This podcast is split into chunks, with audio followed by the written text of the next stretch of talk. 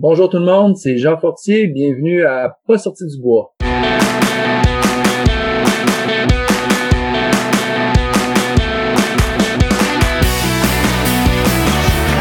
messieurs, votre gagnant du 110 km! Si tu commences à te sentir bien en courant un ultramarathon, fais-toi-en pas, ça va passer. Grand champion du 125 km.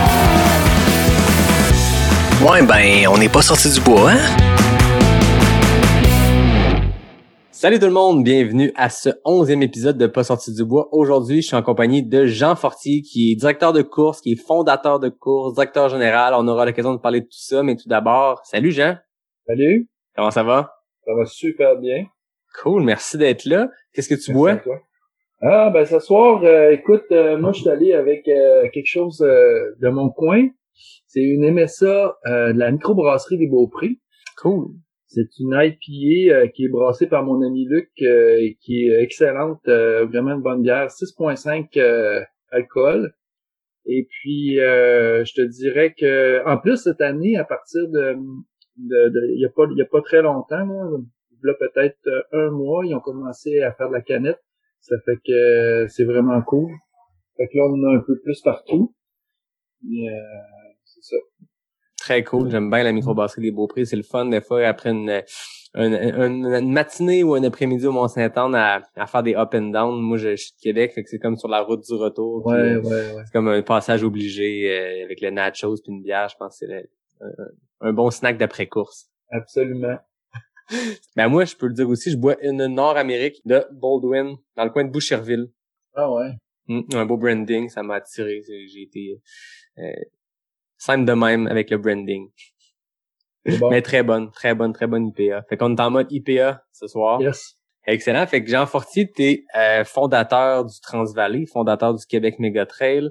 Euh, t'es aussi le directeur de course du Québec Mega Trail, de l'Ultra Trail Aricana. Ouais. Parle-moi un peu de ton parcours qui a mené vers ça. J'ai fondé le Transvalley il y a quoi une quinzaine d'années, le Québec Mega Trail qui fête son dixième l'an prochain. Euh, ouais. Euh, en l'occurrence, euh, ça devrait être le dixième l'année prochaine, mais ça le sera pas, là, mais, Ouais. puisque on a comme tout annulé. Hmm, C'est la Euh, dixième année, mettons. Ouais, c'est ça. Mais euh, écoute, euh, moi, j'ai commencé à organiser des événements à l'université, si tu veux, puis, euh, puis de fil en aiguille, euh, je me suis mis à...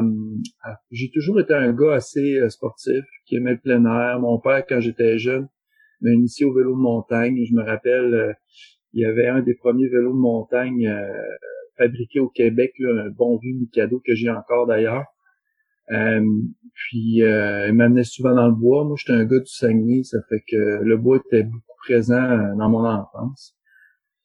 Puis euh, quand je me suis mis à faire des sports un peu plus d'endurance, c'était c'était surtout des sports qui se déroulaient en montagne, dans le bois. J'ai commencé à faire du vélo de montagne. Puis euh, je me suis trouvé euh, à avoir euh, un certain talent en vélo de montagne. Puis euh, j'ai rencontré euh, des, des, des personnes à l'université euh, qui tripaient un peu comme moi. Puis avec un de mes bons chums, Nicolas, on s'est mis à faire des raids d'aventure. Fait que euh, là, j'ai vraiment touché à plein de sports, l'escalade, euh, la course en sentier, l'orientation, euh, le canot, le kayak, puis évidemment le vélo de montagne. Puis euh, je me suis vu que j'organisais des petites affaires à l'université, ben je me suis mis à organiser des, des événements sportifs pour le fun. On, on avait organisé avec euh, Nicolas là, pour euh, des petits des initiations raid d'aventure.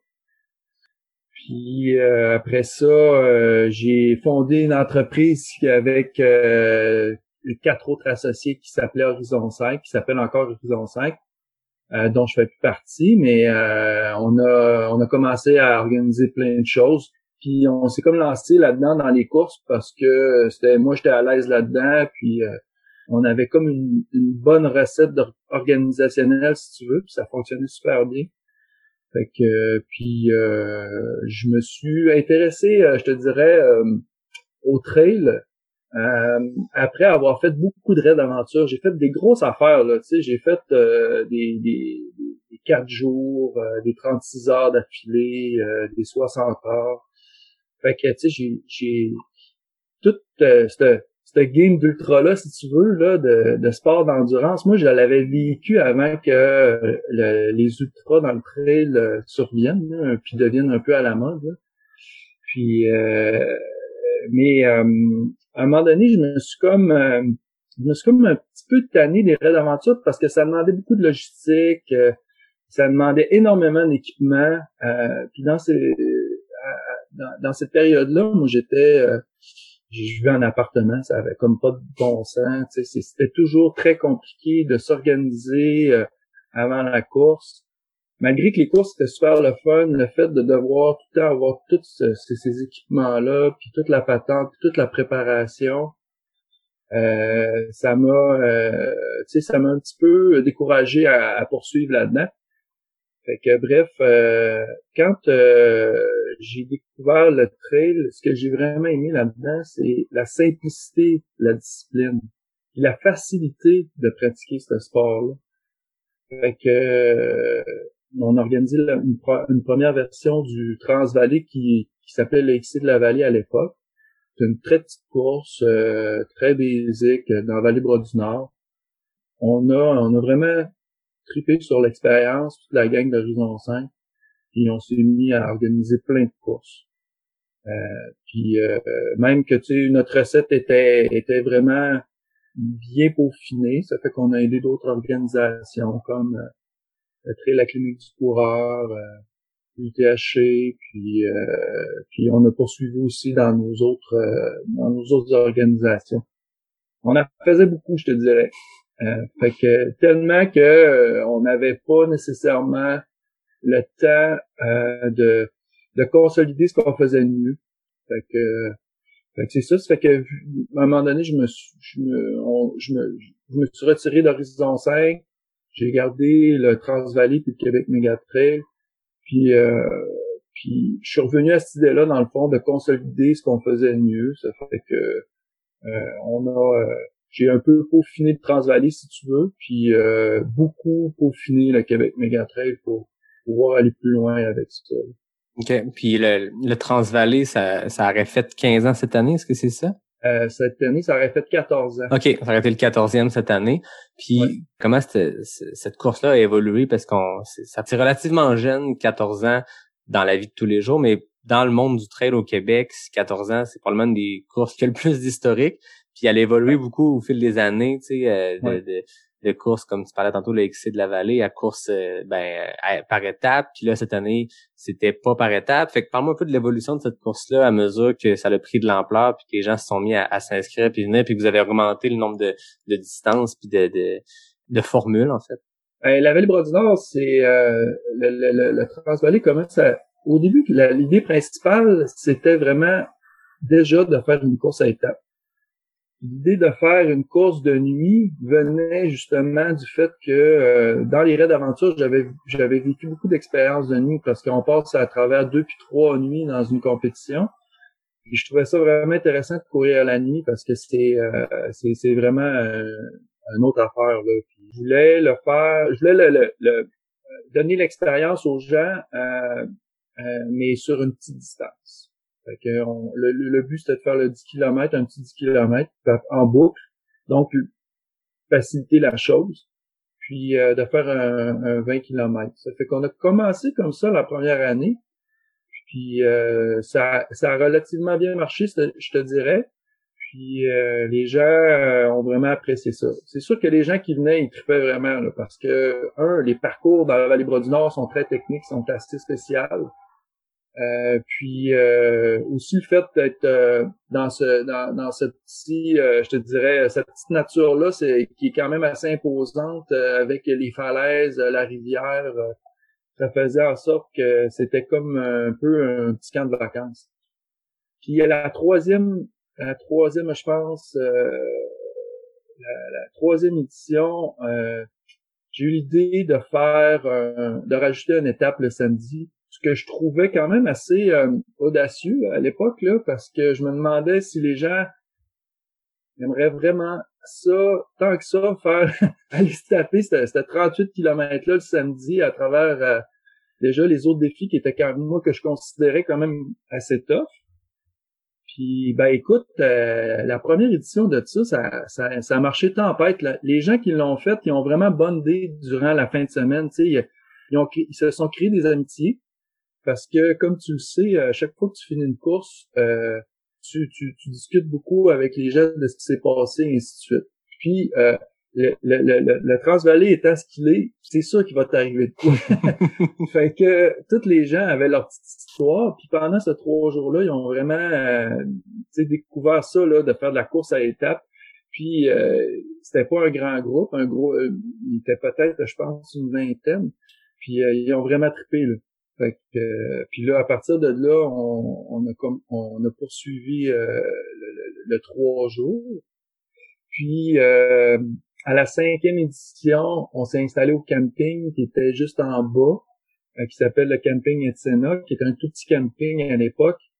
Puis euh, là, euh, on avait juste assez de gens pour pouvoir justement se permettre de louer le camping au complet, puis de, de, de leur proposer de rester là durant la fin de semaine. Ça n'a pas tant changé à partir de ce moment-là. C'est resté pas mal tout le temps la même chose, sauf à la dixième édition où ce que euh, on a décidé d'ajouter euh, un 37 km le dimanche parce que la vallée Bras du Nord développe tellement de beaux sentiers puis fait tellement euh, du beau travail que puis qu'à un moment donné, tu sais, on, on, se promène beaucoup dans ces sentiers-là. Moi, je fais du vélo de montagne aussi beaucoup dans, dans ce secteur-là. Puis notamment le sentier La Nelson, où que les gars ont, ont fait un travail capoté. Ils ont, ils ont, ils ont travaillé là-dessus pendant trois ans de temps. Puis dans ce temps-là, j'étais pas mal proche d'eux autres. Ça fait qu'ils m'en parlaient tout le temps. Puis une fois que ça a été terminé, là, quand je l'ai fait en vélo de montagne, j'ai fait hey, ça, c'est vraiment exceptionnel. On dirait que t'es au, au, au BC quand tu fais ce trail-là. Fait que euh, j'ai demandé au directeur général si c'était possible de, de, la courir dans le cadre du Transvalley, puis il m'avait dit oui. Puis, puis euh, je pense que c'est, vraiment highlight la fin de semaine, ça, juste de, de pouvoir faire ce petit 17 km-là euh, dans ce sentier-là. Puis je te dirais que pour le reste, essentiellement, c'est toujours la même vibe à côté de la plage. Euh, puis euh, tout le. L'année passée, on était comme un peu. Je dirais l'idée que de proposer de faire juste une étape l'année passée, cette année qu'on voulait faire en fait, c'était comme un peu euh, on était tous un petit peu fatigués. Tu sais, on, on, a beaucoup, beaucoup de, de, choses avec le Québec Megatrail parce que c'est un peu toute la même équipe qui se retrouve à travailler sur la Transvallée. Puis le QMT, c'est vraiment, euh, ça a vraiment pris un envol incroyable là, euh, depuis les trois dernières années. Puis on s'est mis à faire beaucoup de développement à l'international. Puis ça l'a, ça a agrandi l'équipe. Puis ça, ça ça nous euh, ça nous projette peut-être plus euh, ça rétrécit un peu notre spectre organisationnel, je te dirais, parce qu'on pense souvent beaucoup plus à ce qu'on va faire pour le QMT que pour le Transvalley. On le prend un peu pour acquis. Là, l'année passée, l'année passée, on s'est dit, ah, on pourrait peut-être faire juste une journée. Mais finalement, tu sais, cette année, après avoir discuté avec une couple de coureurs que j'ai rencontrés par-ci par-là, je me rends compte que, tu sais, c'est vraiment la, la, la, la course, euh, l'étape de, de faire la nuit, le samedi, puis dimanche qui intéresse vraiment les, les, coureurs. Puis, on va probablement revenir à ça, le fort probablement.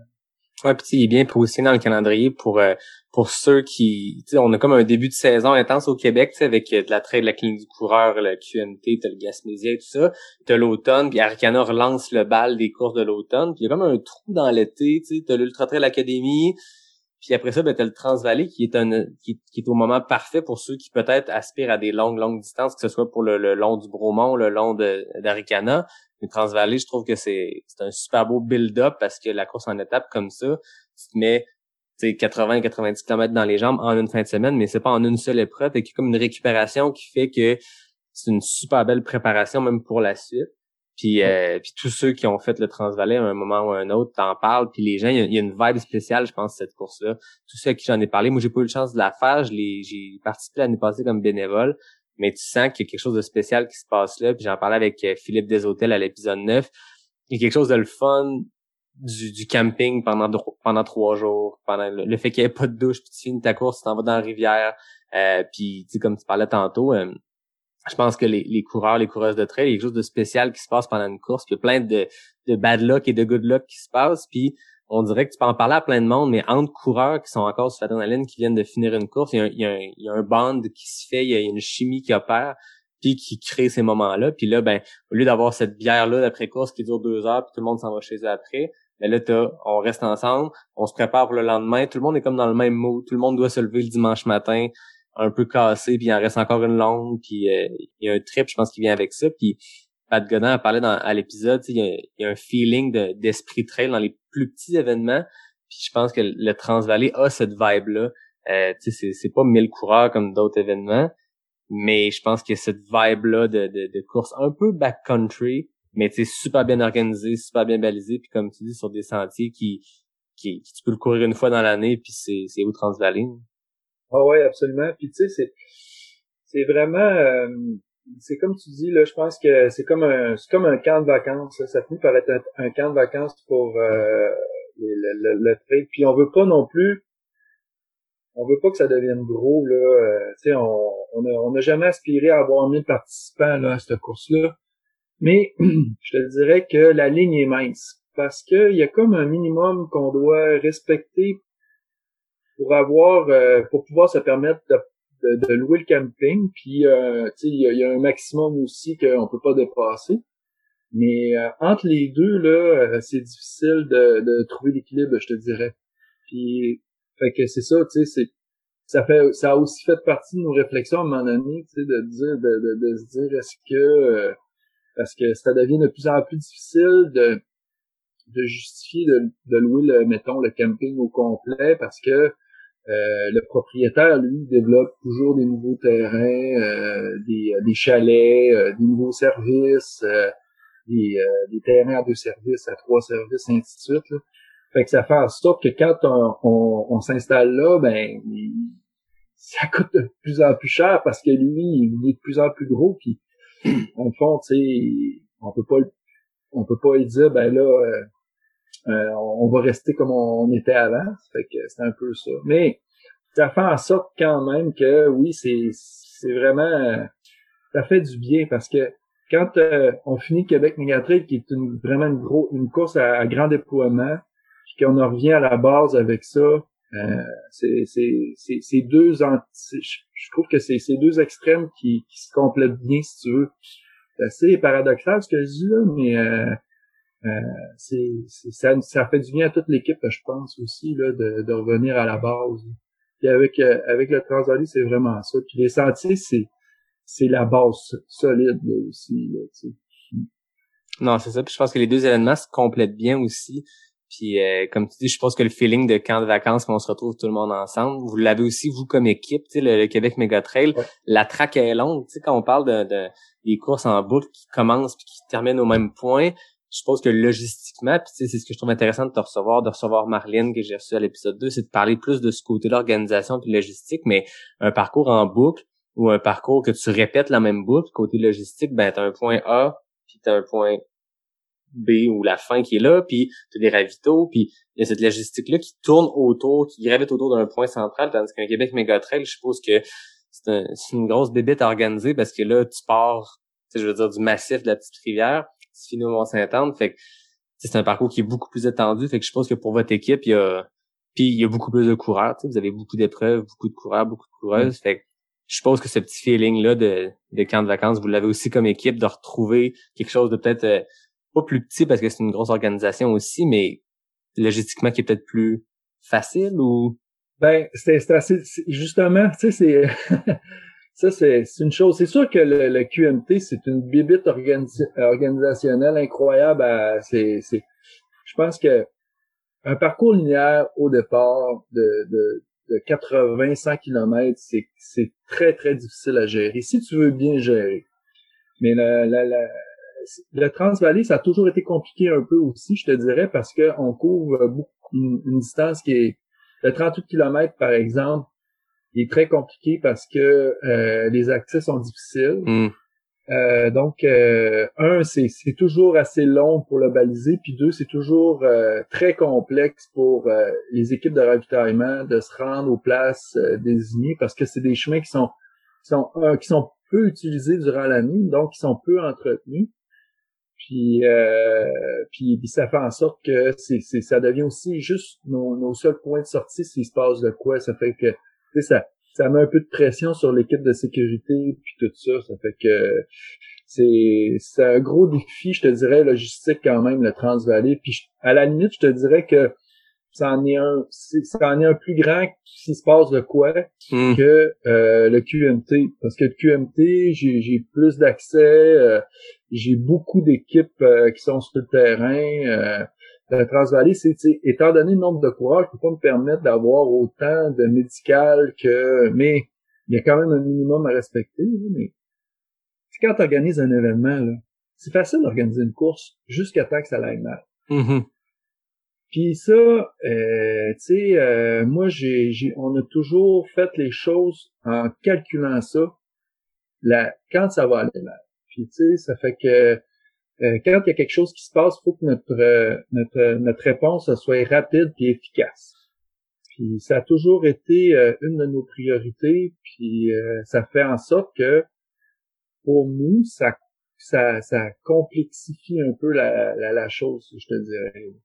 Ouais, puis je pense que c'est ce qui c'est c'est même en événementiel en général qu'il faut toujours que tu planifies pour le pire et non pour le mieux puis quand ça va bien comme sur des roulettes tant mieux mais c'est rare que ça se passe comme ça puis des fois c'est pas des problèmes mais faut peut-être toujours un plan B puis un plan C puis un plan D dans ta petite poche en arrière parce que c'est des événements qui ont plein de défis puis tu sais je suppose que même quand un QMT mettons entre euh, 2018 et 2019 les parcours étaient sensiblement les mêmes mais ça peut être deux événements complètement différents même si tu te prépares d'une façon même si tu as le même staff que l'année d'avant il y a des choses qui peuvent arriver. La température est pas de votre côté non plus. Fait que, tu sais, c'est, je pense que chaque année, ça semble être à, à recommencer pour vous, puis pour toi, puis ton équipe, parce que si une année ça se passe bien, tu peux pas dire bon ben on a trouvé la recette, puis euh, on recopie ça les prochaines années. Tu sais, ça peut pas être de même. Là. Non, non, euh, malheureusement, c'est pas comme ça. Puis, puis mais c'est ce qui fait aussi que c'est le fun, parce que tu sais, Ah oui. à quelque part là-dedans, c'est triant parce que il y a toujours un défi. Tu sais, euh, euh, on a, nous, on a toujours mis beaucoup d'emphase sur la sécurité puis l'encadrement qu'on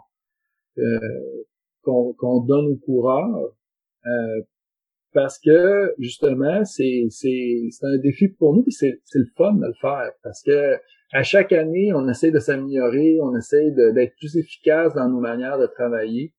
Puis, euh, puis que ça, ça, ça touche un peu tous les aspects organisationnels aussi, là, euh, dans les ravitaillements, euh, la bouffe, euh, euh, juste euh, les transports, ainsi de suite. Là, ça fait que c'est ce qui fait aussi que ça, il y a ce petit thrill-là quand tu organises quelque chose qui fait en sorte que ça, ça, garde, ça te garde la flamme allumée un peu, je te Mm. dirais. Mais je pense que c'est l'élément qui, qui rassemble tout le monde qui fait de l'événement ou qui fait de, de l'organisation comme ça. C'est que il y a un thrill, il y a un moment que c'est showtime, puis que tu vois, tu sais, moi j'ai fait euh, dans une ancienne vie de la régie de théâtre pour des, des, des pièces de théâtre, pour des gros projets de comédie musicale, c'est des grosses prods avec beaucoup de monde, puis je retrouve ce même fun-là quand j'organise un événement pour le travail. Puis quand je vous vois aller, moi j'ai cet œil-là aussi de, de participer à une course, mais de voir aussi l'organisation autour. Puis je l'ai un peu vécu en passant en étant bénévole au Transvalley, d'être comme dans en arrière du rideau, puis de voir comment tout ça se déroule, puis c'est le fun d'avoir allé. Puis il y a une effervescence qui est là tout le long. Puis quand l'événement dure trois jours comme le Transvalley, ben t'es comme trois jours euh, on the spot, puis même plus que ça, parce que vous, l'organisation commence euh, bien d'avance, même sur, sur place. Ça représente quoi, par exemple, un, un Transvalley qui commence le vendredi fin de journée? Vous, à partir de quand vous êtes sur le terrain en train de baliser? Habituellement, euh, moi, je, je, je fais le, la fin de semaine d'avant. Euh, je, je fais une grosse fin de semaine euh, avec ma gang, puis euh, on balise tous les parcours. Euh, puis on fait un petit peu de, de, de fignolage. Je me garde toujours des backups durant la semaine, des jours de backup euh, pour faire du fignolage. Ce qui est difficile euh, au Transvalley, euh, par exemple, c'est de baliser euh, les parcours que les vélos passent. Ça, on peut pas vraiment le faire d'avance. Ça fait qu'on le fait un petit peu en retard. Puis on a, on a de l'aide aussi euh, de la vallée Bras du Nord. Là. Il y a un gars qui court nos courses euh, depuis toujours, là, qui travaille dans la vallée Bras du Nord, qui est le responsable de l'entretien des sentiers, Antoine. Puis euh, c'est généralement c'est lui qui, balise ce segment-là. Fait que tu sais, on fait ça, puis après ça, je te dirais que le montage pour le Transvalley, c'est pas si pire. Tu sais, on commence le jeudi, puis euh, dans la journée de vendredi, on installe toutes les affaires là, euh, vraiment là, pour euh, se setter pour la fin de semaine. Ce qui est plus difficile, c'est euh, quand vient le temps du démontage. Fait que parce que Transvalley, tu sais, après trois jours, ça te tente plus. Là. Tu quand t'es coureur, là, c'est vraiment trippant. Tu, euh, tu mets tout ton linge mouillé dans un sac, euh, puis tes espadrilles dans un autre sac, puis après ça, euh, tu démontes ta tente puis tu t'en vas. Mais là, nous autres, on a encore pour 6-7 heures de travail. Ça, c'est rough. C'est Ouais. Ouais. Quand la pression est tombée aussi, puis l'adrénaline, tu sais, c'est, c'est, une drôle de comparaison, mais c'est comme quand tu pars en voyage, tu sais, l'aller, c'est plate de l'avion, c'est plate de l'aéroport, mais tu t'en vas quelque part, tu t'en vas en voyage, c'est excitant. Ouais, Le retour est toujours pire, tu sais, c'est, c'est la même ride d'avion, la même logistique inverse, mais là, t'es comme, ah, Ouais, ouais. Puis, Ouais. ben, puis, puis, tu sais, le QMT, ben là, ça, c'est un, c'est un autre débit, là. euh, on commence euh, peut-être deux semaines d'avance, je te ouais, dirais. ça. On pourrait jumper au, au- au QMT parce que là, on a parlé du Transvalley qui en aurait été à sa 14e année. Le, le QMT, vous avez parti ça il y a, il y a 10 ans. Euh, Qu'est-ce qui vous a motivé à repartir un deuxième événement après euh, trois ou quatre Transvalley puis de partir quelque chose de différent euh, au Mont-Saint-Anne? Ben, en fait, euh, moi, euh, tu sais, je me suis toujours euh, entraîné au Mont-Saint-Anne, puis avant de, de travailler, de, de partir mon entre- l'entreprise Horizon 5 avec mes associés, on- moi, je travaillais au Mont-Saint-Anne, j'avais euh, euh, j'a- j'avais pris un, un poste aux événements, justement. Puis, euh, durant cette période-là, j'ai vraiment euh, j'ai vraiment fait euh, la découverte du, du mont, puis, tu sais, j'ai j'ai vraiment trippé. Puis je suis allé dans tous les coins avec les vieux de la vieille pour pour plein de choses, là, plein de différents événements, plein de de, de, de- en tout cas bref, euh, tu sais j'ai fait le tour pas mal. Puis euh, ben, le Mont Saint-Anne, comme je te disais, ça a toujours été comme mon, mon terrain de prédilection pour l'entraînement, puis aussi pour aller me tu sais, le mont, c'est quand même assez gros. Là. Moi, maintenant, je vis ici. Là. Je suis à la base de la montagne. tu sais. OK. Euh, je dois passer, euh, je te dirais, euh, à peu près minimum 200 jours par année dans la montagne. C'est comme Mhm. cette semaine, j'ai été quatre jours dans la montagne. tu sais. Ah Puis ouais. L'hiver, c'est cinq, six jours. Fait que, tu sais, ça, quand euh, venu le temps de partir à nos courses, moi, je voulais absolument que ce soit le Mont-Saint-Anne parce que je trouvais que c'était vraiment un beau terrain de jeu. Puis en plus, il y a une certaine facilité là-dedans parce que tu sais quand tu connais le territoire, ben c'est facile de, de, de trouver un beau parcours puis de composer un enchaînement de sentiers qui fait en sorte que c'est c'est c'est c'est attirant pour les coureurs. Puis dans ce temps-là, au Mont-Saint-Anne, euh, avant le Mont-Saint-Anne, je courais, euh, moi j'ai commencé à courir un peu avec le coureur nordique, avec Jim puis toute la gang. Euh, moi je suis de la gang du coureur nordique, euh, du- ça, ça trahit un peu mon âge, là, mais je suis dans les premiers, là, ça fait que 2000, quoi, 9, 10, là, je recevais Lauriane à l'épisode 10 qui, qui, on parlait de chaussures puis elle me disait que ça faisait un peu plus que 10 ans, je pense, le cours nordique, 11 ans. Ouais, ouais, ouais. Ben non, mais en fait, euh, ça doit faire 12 ans parce qu'on a fêté le 10e anni- anniversaire il y a deux ans. OK, ça fait une 12 ans. Ouais. Je me rappelle, euh, Joliane puis euh, Jimmy avaient fait un gros party. Puis on a ça des parties, on a fait pas mal avec les coureurs nordiques.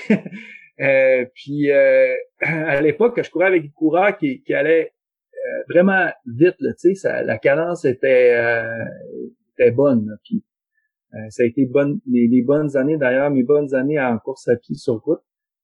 Puis je voulais euh, avoir un parcours qui permette justement à ces coureurs-là de pouvoir exploiter leur plein potentiel.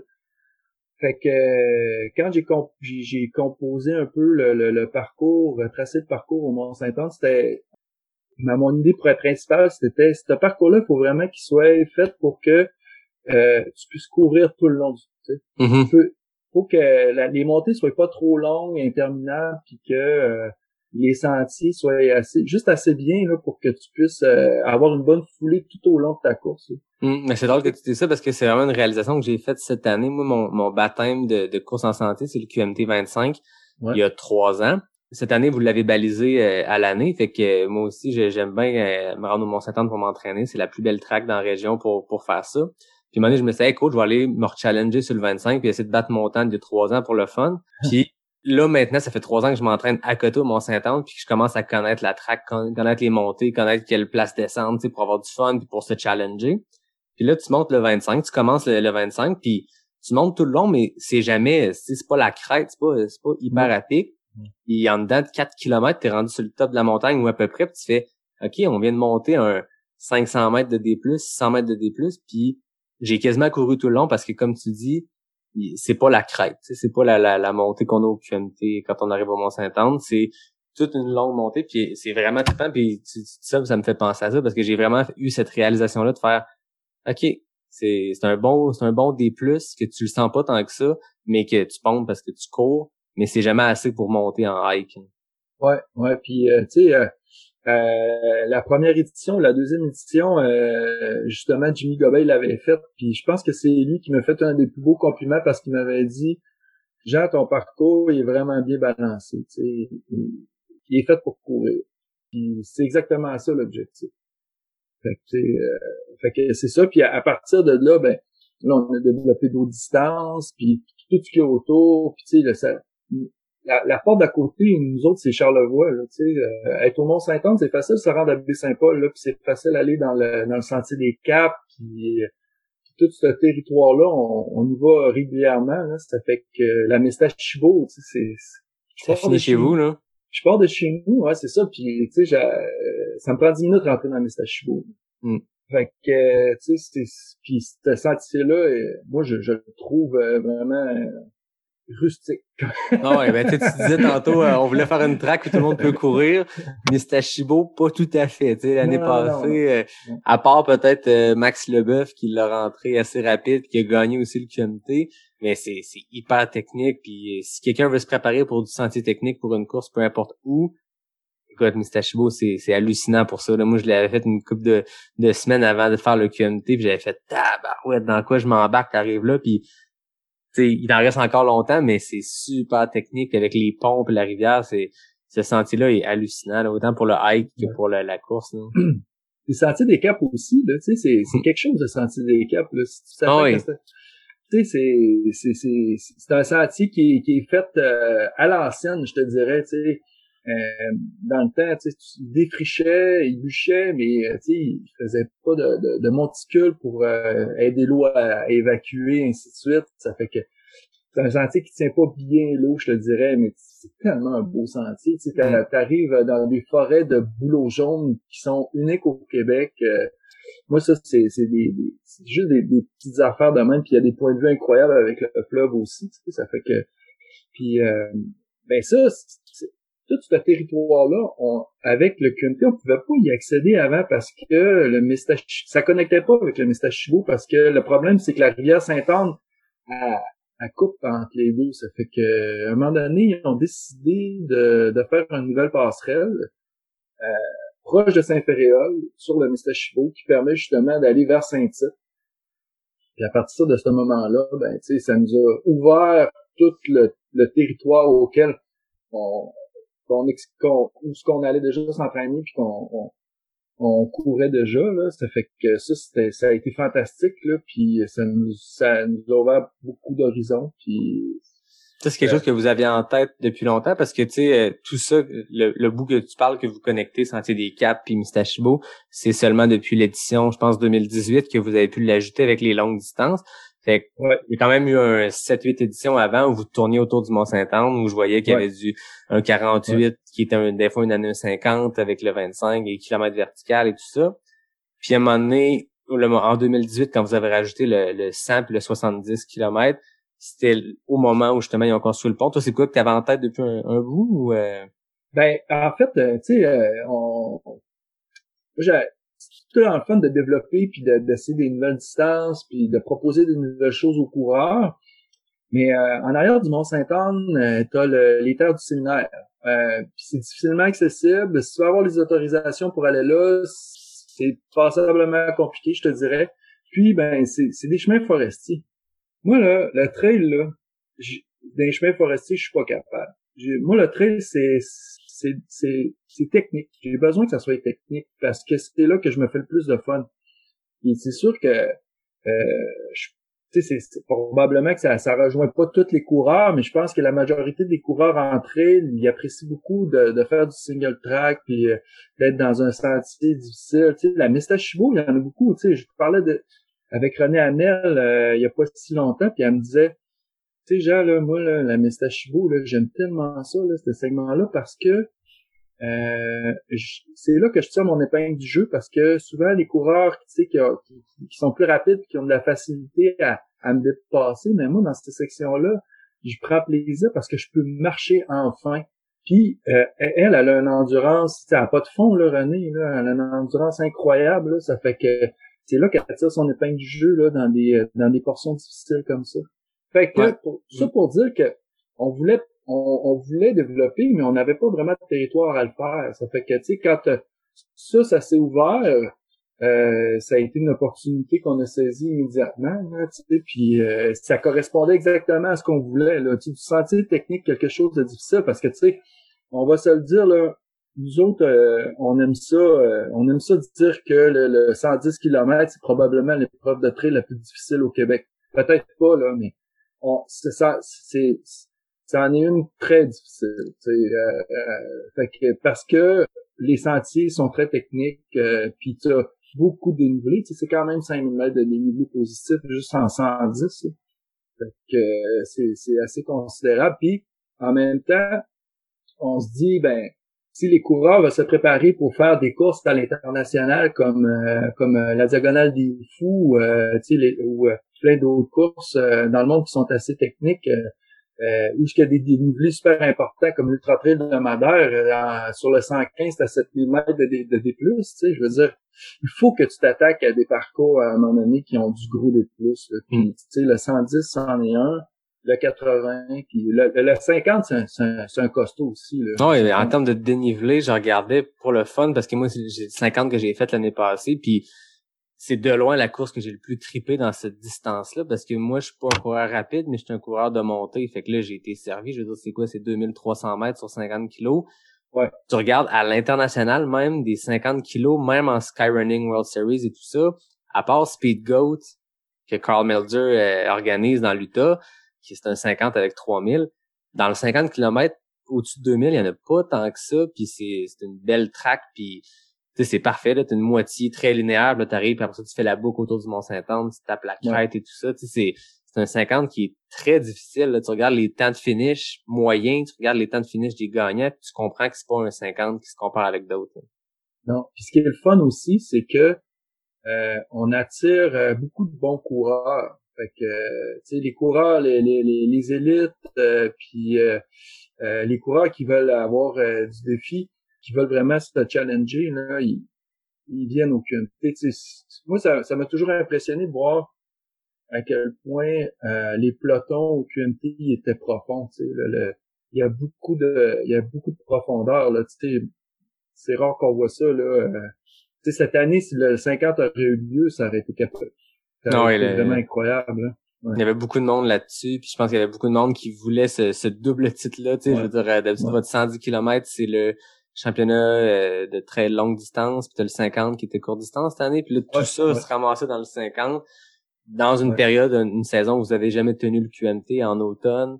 Euh, ça aurait été quelque chose d'assez d'assez épique. Là. Il, y avait, il y avait un gros plateau de coureurs. Là. Ouais, malgré que tu sais ça, ça, ça, toute la, la, la, patente avait quand même été altérée par euh, par le fait qu'on on pouvait pas vraiment faire la fête avec tout ça. Ben oui. Fait que, fait que c'est ça. Pour le QMT, je te dirais que c'est pas mal ça, tu sais, puis on, on regarde encore euh, plein de choses là, tu sais, puis nous on veut on, on, aime beaucoup récompenser les coureurs, tu sais, on on veut on veut faire euh, découvrir d'autres courses à la major aux coureurs qui participent à, à, nos épreuves un peu partout dans le monde. Ça fait que puis là, on est on est en développement, puis je pense qu'à date, ça va super bien.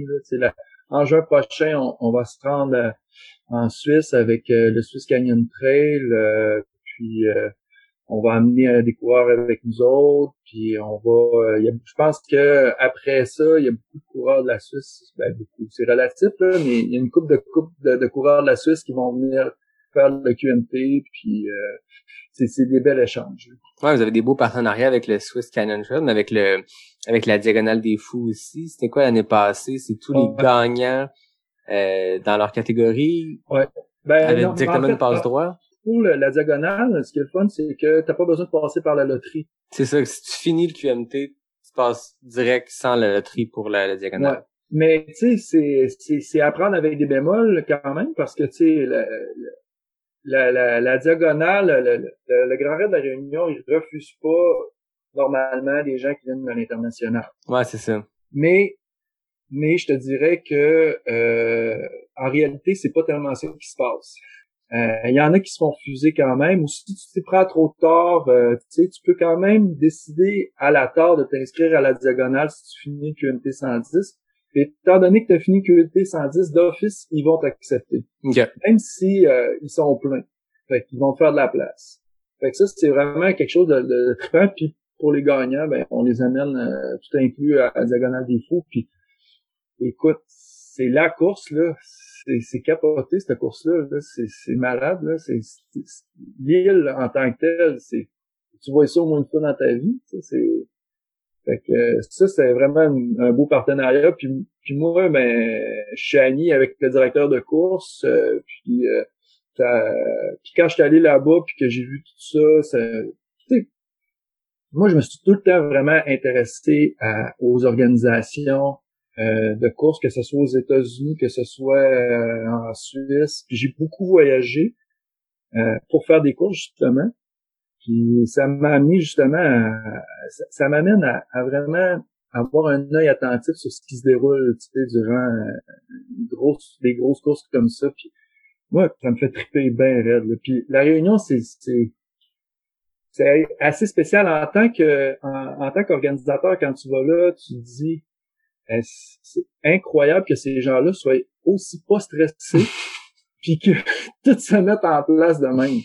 Ah, puis il y a du monde qui court la diagonale, ben, qui court le grand raid, peu importe les distances, c'est, c'est combien de coureurs au total? Ça n'a aucun sens. Ben, c'est à peu près, je te dirais, 7000 coureurs. Mais, mm. mais c'est parce que, ce qui arrive, c'est que c'est comme euh, tu sais euh, la réunion pour euh, les Européens, c'est comme aller à Cuba pour nous autres là, tu sais c'est c'est la destination c'est une destination soleil là, tu sais mais mm-hmm. puis en plus c'est c'est une république française.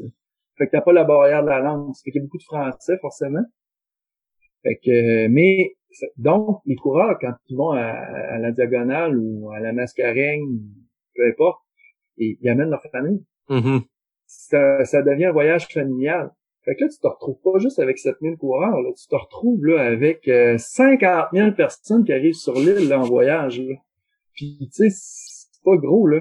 Puis, puis toutes les toutes les réunionnais, toutes les, les, les, gens qui vivent là, c'est, c'est comme le championnat du monde pour eux autres. Là. Ah, c'est ça. c'est l'heure olympique.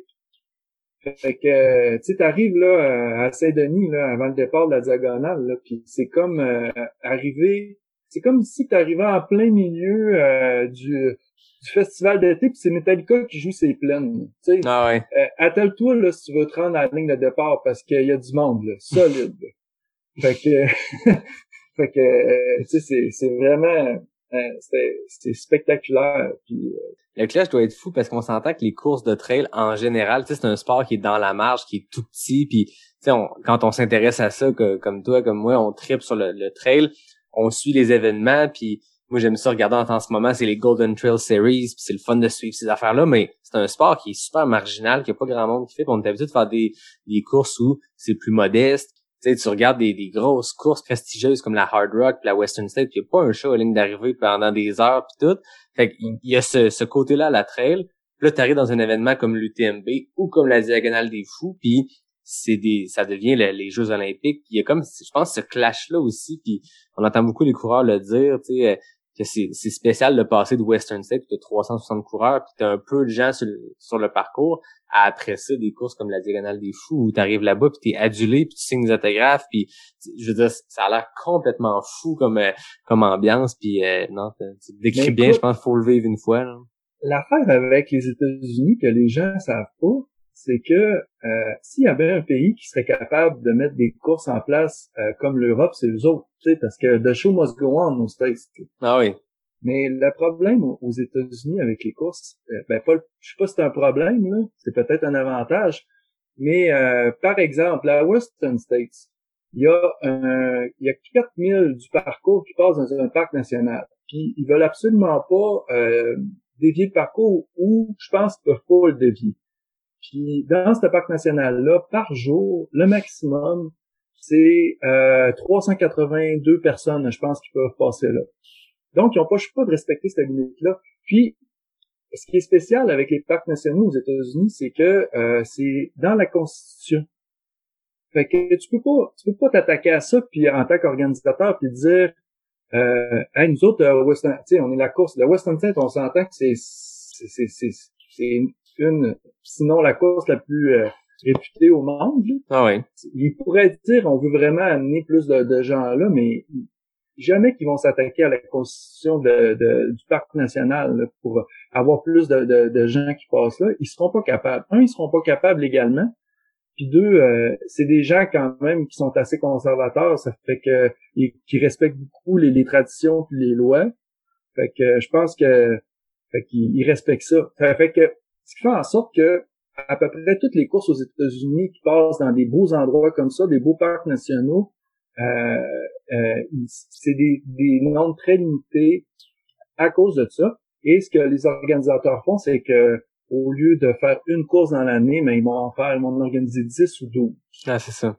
Fait que, c'est, ben là, on s'entend que la Western States puis la Hard Rock, ils ont pas besoin d'organiser plus de courses que, que non, mais tu vois, un gars comme Jamil Khoury euh, en Arizona, moi, j'ai fait une de ses courses avec euh, sa compagnie, puis il en organise une par deux semaines, je pense, une année pas de COVID. C'est sans arrêt dans les parcs nationaux autour de Phoenix. Tu sais, Phoenix, je sais pas si t'es déjà allé, tu as la ville, puis t'as 12 parcs nationaux à peu près autour des montagnes et tout. Puis chaque fin de semaine, ils changent de spot, puis c'est la même course, les mêmes genres de parcours, parce que du désert, c'est du désert, mais c'est des courses à, à 300-400 coureurs maximum. Fait faut qu'il en fasse beaucoup pour lui pouvoir soutenir ça avec son organisation à l'année.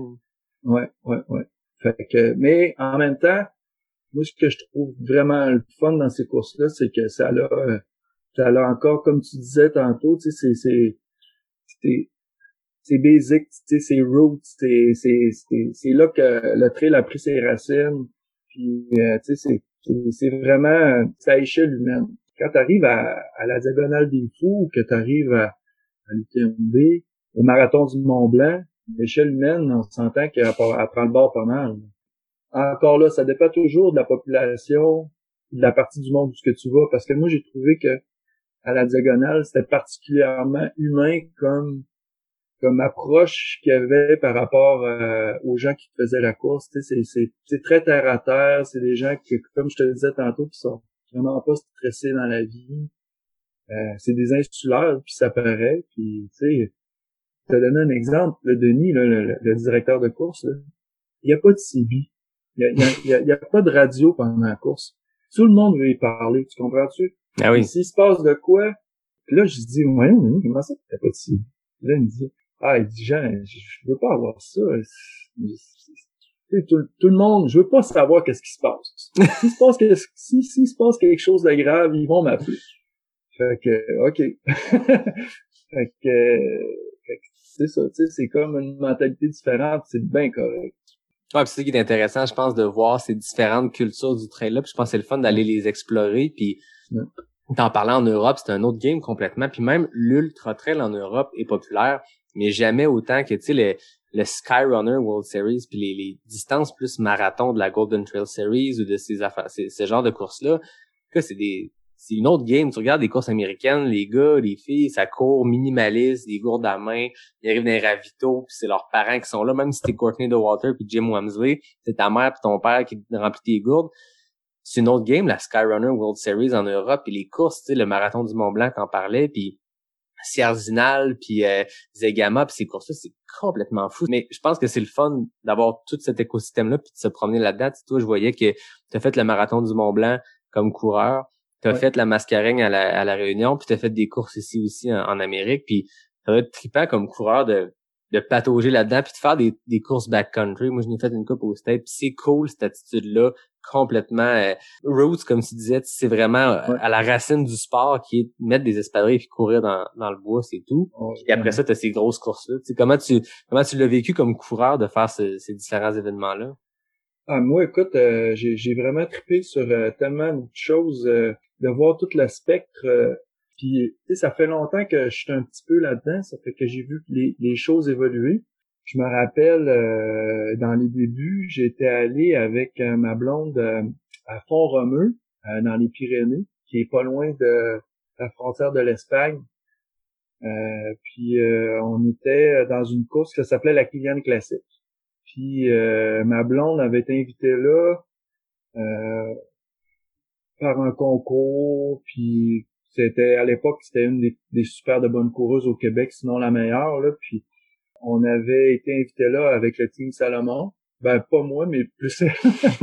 puis puis moi je me suis retrouvé là. Puis écoute, tu sais c'était vraiment c'était l'Europe mais c'était ça commençait c'était euh, des coureurs comme tu sais on s'entraînait avec Kylian euh, il y avait euh, il y avait Anna dans le temps qui était là. Après ça il y avait le coureur de l'Afrique du Sud je me rappelle plus de son nom. Ryan Sands?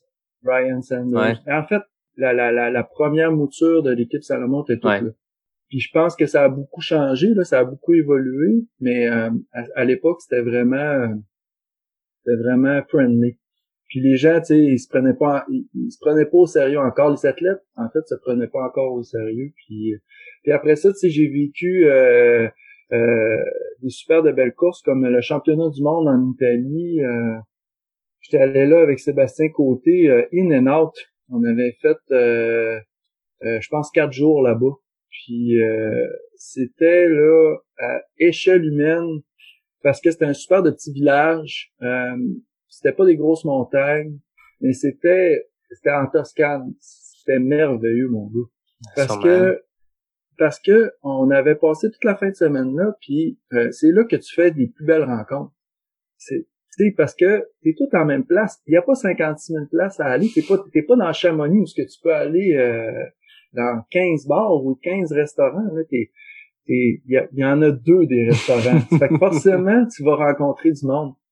Ça, ça avait été une expérience unique, là, tu sais. je me rappelle euh, avoir soupé avec Michel Poletti de, de l'UTMB. Ben oui. Puis de, tu sais, jaser avec lui, puis il m'a tout raconté comment l'UTMB est parti, puis, puis c'était très, tu sais, c'était, c'était casual, comme on dit en anglais. Ça fait que ça, c'était vraiment une belle expérience. Puis, comme, puis, à l'autre, à l'autre bout du spectre, il y a le marathon du Mont Blanc, par exemple, puisque tu as 2000 personnes au, départ. Puis, moi, je trouvais ça aussi super le fun, ça, parce que il y avait comme une ambiance vraiment électrisante dans Chamonix. Puis, euh, puis tout d'avoir tous ces coureurs-là, ça, ça c'est, c'est plus grand que toi, là. Ça fait que, ça fait que tu peux pas, tu peux pas pas dire à ce moment-là au départ c'est pas le fun, tu sais, moi j'aime pas ça. C'est comme c'est trop électrisant. Là. Si t'aimes un petit peu les foules, si t'aimes les festivals, si t'aimes être euh, tu euh, euh, voir comment quelque chose peut prendre beaucoup d'ampleur, quand t'es là, là, t'es submergé par l'ambiance. Là. C'est clair. C'est capoté. Puis, puis, euh, puis là, t'as as toutes les euh, t'as toutes les coureurs élites en avant que qu'on regarde un peu partout euh, dans les médias, puis ça te fait un peu rêver, mais en même temps, ils sont juste là, ils sont mm. juste à côté de toi. Là.